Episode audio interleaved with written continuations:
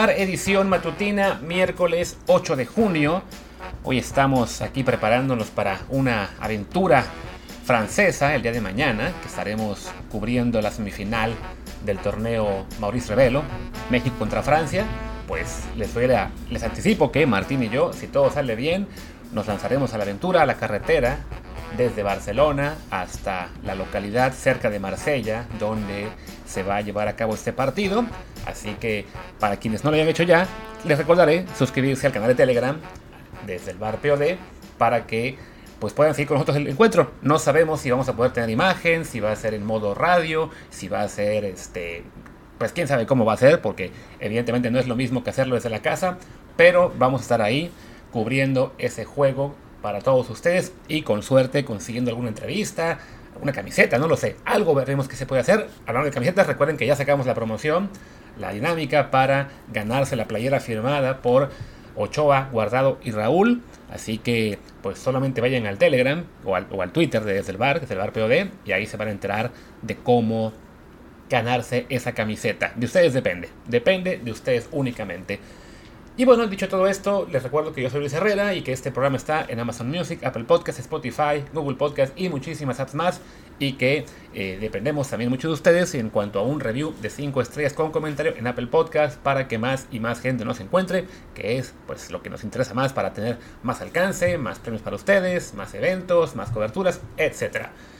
Y hecho todo este intro, pues hablemos del tema que quería usar para este matutino que viene a cuento de una entrevista que nos compartieron ayer, que hizo el Wherever Tomorrow a Gerardo Arteaga para su canal de YouTube, me parece, y en la que Gerardo, jugador del, del Gang de Bélgica, pues habló de unos temas que de hecho ya nos había comentado nosotros el año pasado, cuando estuvo en, en un episodio con nosotros en Twitch, que también debe estar grabado en formato podcast, lo pueden buscar, no recuerdo ahora bien la, la fecha, pero bueno, en los episodios de 2021, de por ahí del verano-otoño, con que le bajen un poquito en la, en la lista de, episodios, ahí lo van a encontrar, está el nombre clarísimo de Gerardo Arteaga.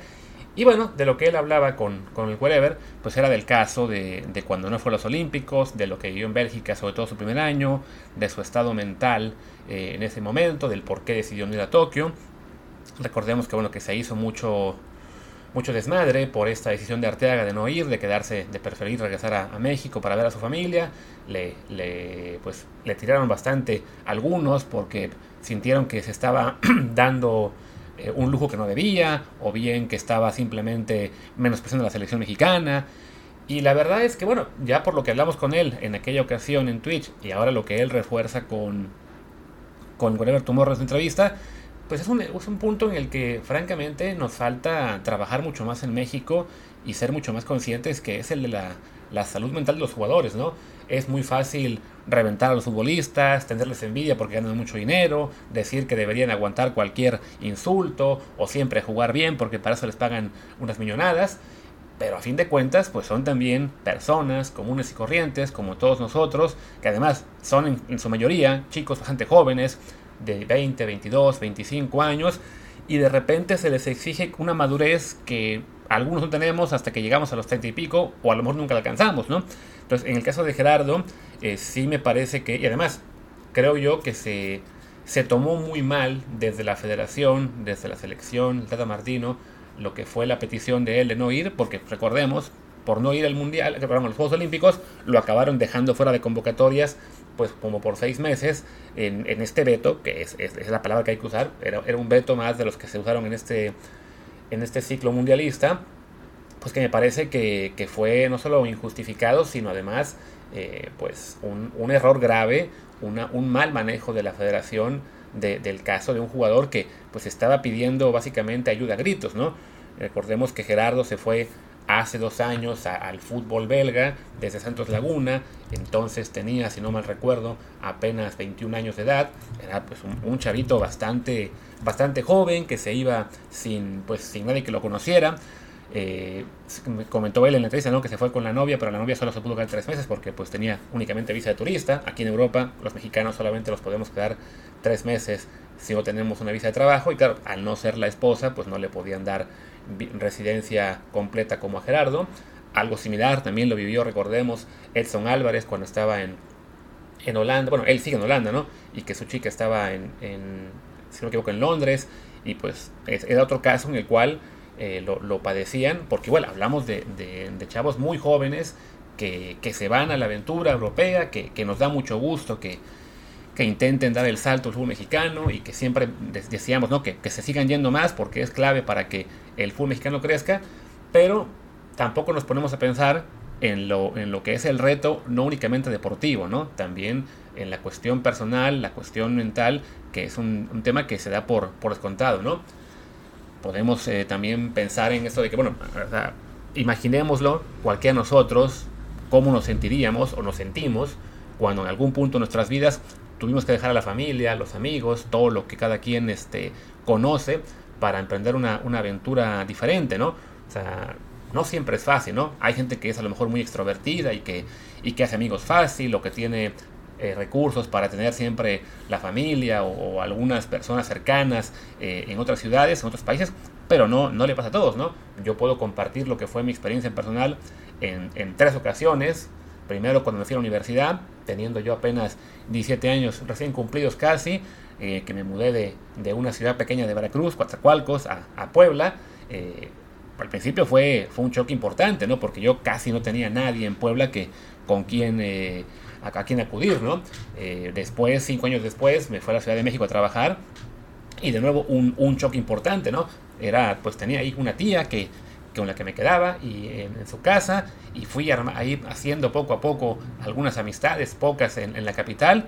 Eh, pero no, no es fácil, ¿no? Recuerdo que se, se, complicaba bastante. También cuando empecé a vivir solo, sobre todo estando en Ciudad de México, o bien eh, las primeras semanas en universidad, sí de repente uno se siente pues apachurrado, ¿no? Cuando me vine a vivir acá a Barcelona años después, pues, tenía la ventaja de que, bueno, aquí estaba ya eh, Martín y algunos amigos más. No, no fue un golpe tan difícil, pero a la vez, pues la distancia, no tener ya a la familia cerca, a los... Eh, a, lo, que son acostumbrados, ¿no? La comida, las costumbres, todo, sí pesa, ¿no? Después de aquí de Barcelona me, quedé viendo a Madrid por temas de igual de trabajo y ahí sí era vivir solo, mi, mi apartamento, pues muy padre, que, qué bueno que tengo un lugar para mí, qué, qué chingón estar, digamos, en Europa viviendo eh, una buena vida, entre comillas.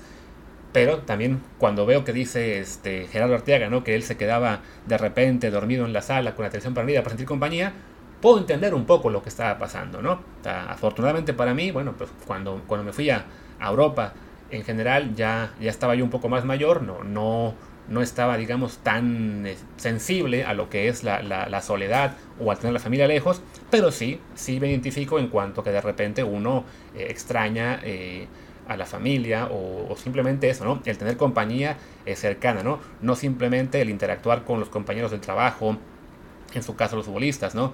O, y además, en, lo que fue para Arteaga, el tema también de, pues, de que estaba en un país como Bélgica, que es realmente muy diferente a México, que se hablan idiomas, pues, bien que en México no, no dominamos, no, no, no es un país este, digamos, en, el que sea tan sencillo identificarse como sería España, como sería incluso de repente Italia o Portugal, que el idioma es un poco parecido, también la, la costumbre de la gente son por ahí similares. Eh, Inglaterra tiene también sus dificultades, pero bueno, hablas inglés, no es tan complicado en algunos sentidos también aprender ese idioma. Pero bueno, el chiste es que, que pues para Gerardo me, me puedo imaginar lo complicado que fue y, el recordar esta entrevista que hicimos con él hace un año y también, bueno, las experiencias personales, pues sí me llevó a pensar, bueno, es algo que, que, el medio mexicano tendría que tener más atención a eso, ¿no? Porque no es solo Arteaga el que ha pasado situaciones así, ¿no? Lo mencioné ahora también con Edson, cómo le tocó sufrir al principio en Holanda. Recordemos que futbolísticamente Edson no anduvo realmente muy bien, sino hasta que pasaron aproximadamente 18 meses y ya de ahí los últimos 18 han sido muy, muy buenos, pero pero al principio damos siempre por descontado que ah, simplemente adaptación, que el, técnico lo conozca, la parte deportiva, no. También la parte personal influye en, el rendimiento que un jugador puede dar, ¿no? En, lo entregado que pueda estar en el campo, ¿no? Y si vamos más para atrás, pues en casos mexicanos hay muchos, ¿no? La, típica, el, el, síndrome del jamaicón, de lo que es, en este caso, este futbolista de hace muchas décadas, que se quería regresar en una gira de la selección, pues porque enseñaba las tortillas y a su mamá y no, me acuerdo, no me acuerdo más, pero que ha pasado con muchos jugadores que, que sí salen a Europa y, no se adaptan, ¿no? O que salen a Europa y el cambio de vida es tal que, les cuesta, ¿no?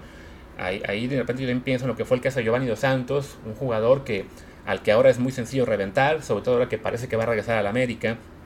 Y, la afición no lo quiere porque cómo es posible que estemos retomando este fichaje, que este jugador que no, que no triunfó aquí, que ya es, está, perdido, que ya es un borracho, lo que ustedes quieran.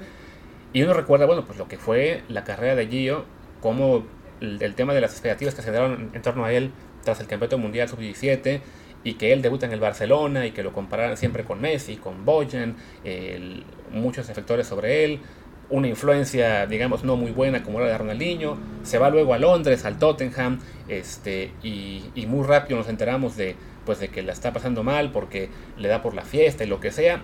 Y tenía un técnico que en lugar de tratar de, de encauzarlo o de apapacharlo, con la palabra que ustedes quieran, pero bueno, de, entender que se trata de un chico joven que está en una cultura muy diferente a la que está acostumbrado, que a lo mejor está eh, pasándolo mal, pues simplemente lo que decidieron era castigarlo y dejarlo fuera del equipo y mandarlo de préstamo a cada rato sin preocuparse realmente por lo que era pues el desarrollo del jugador como persona, ¿no?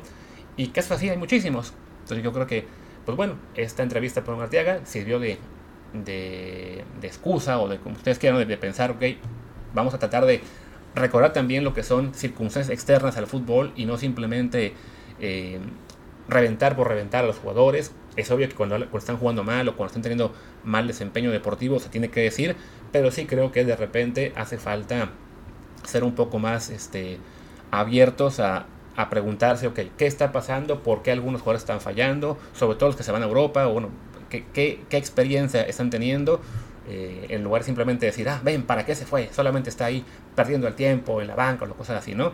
Eh, es, es, una cuestión realmente que creo que en, México y también en otros países del mundo, en muchos, no, no se trata con, con toda la seriedad que se debería. Y bueno, por lo menos afortunadamente ya en últimos años empieza a haber más apertura en temas de salud mental en muchos deportes, pues ojalá que en el fútbol también eso se empiece a hablar más y y no tengamos que enterarnos años después, cuando jugadores dan entrevistas, eh, de que, ah, sí, es que lo pasé muy mal porque estaba deprimido, ah, sí, este, mi carrera se fue a pique porque no tenía yo apoyos suficientes, ah, sí, este, yo pude ser muy bueno, pero eh, estaba igual en, problemas de alcohol o lo que ustedes quieran. O sea, creo que son, son temas que, que, vale más la pena estar pendientes cuando están ocurriendo a simplemente entrarse después.